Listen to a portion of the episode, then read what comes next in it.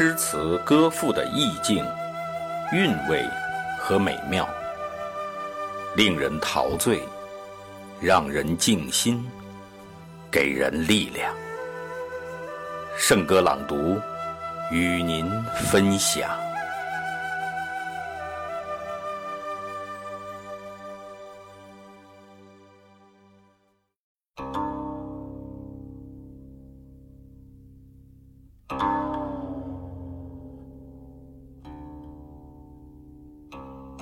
鹊桥仙》，己右山行书所见，作者辛弃疾。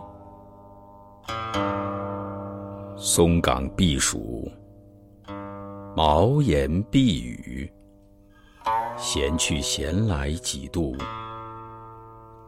醉扶怪石看飞泉，又却是前回醒处。东家娶妇，西家闺女。灯火门前笑语，酿成千顷稻花香。夜夜费，一天风露。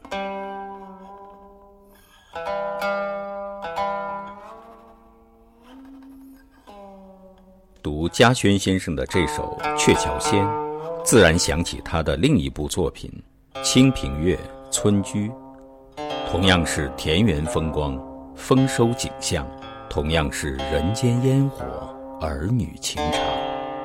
在嘉轩先生豪迈词风的背后，竟有如此充满乡土气息的表达，让人不禁赞叹。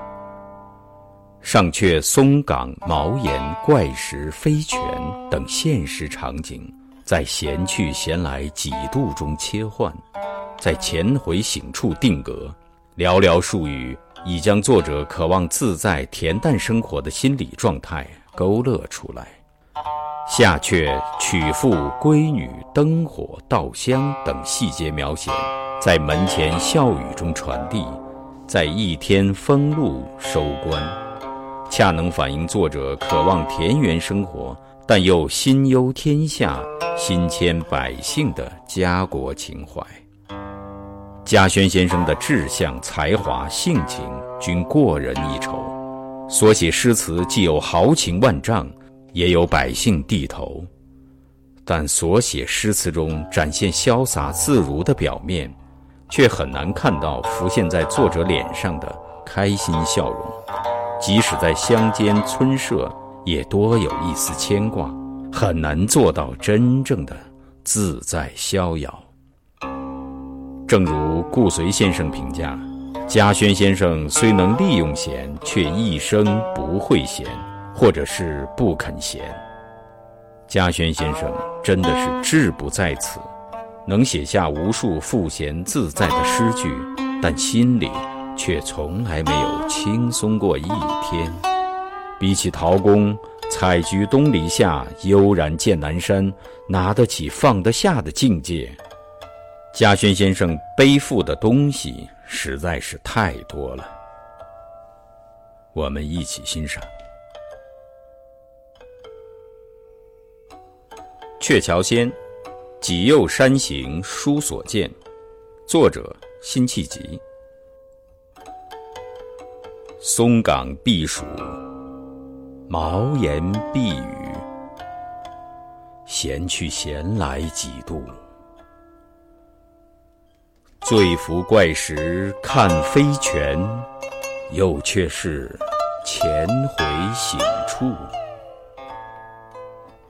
东家娶妇，西家闺女，灯火门前笑语。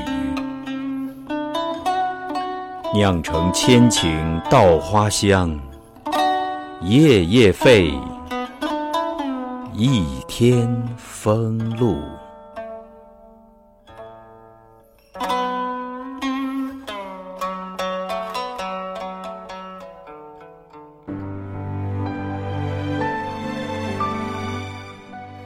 好，今天的圣歌朗读就到这里，下期再会。thank you